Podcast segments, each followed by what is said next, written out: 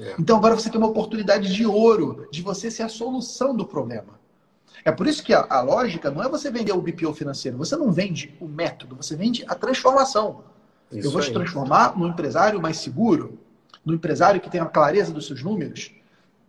Parte do problema, inclusive, meus amigos, por que, que a gestão financeira é, o empresário não faz a gestão financeira? Eu vejo dois grandes motivos. Existe o primeiro motivo do, empresário não saber fazer ele não sabe como controlar o financeiro, ele tem dificuldade, ele não tem funcionário que, que, que, tem essa formação, ele não tem um software que faz isso, ele não tem os processos, então tem parte do que ele não sabe fazer. Então aqui é um problema de incompetência, diria assim, né, do, do sentido de não ser competente em fazer algo. E o BPO financeiro resolve. Mas tem um outro problema.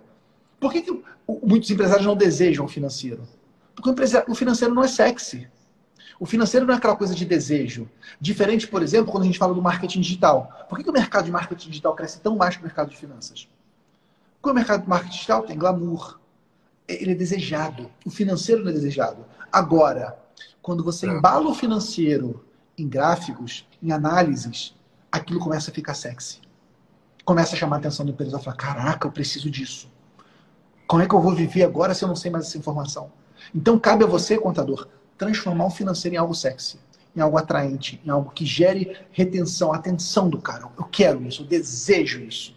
Enquanto você não embalar o financeiro de um jeito sexy, o financeiro não vai, só, vai ser, só vai ser contratado por quem sabe que precisa contratar. Mas existe um outro grupo muito maior de contador, de empresários, que precisam do financeiro, mas eles ainda não veem aquilo como prioridade. Então, tudo isso vem a tua habilidade de você vender, de você se relacionar, de você agregar valor para o teu cliente.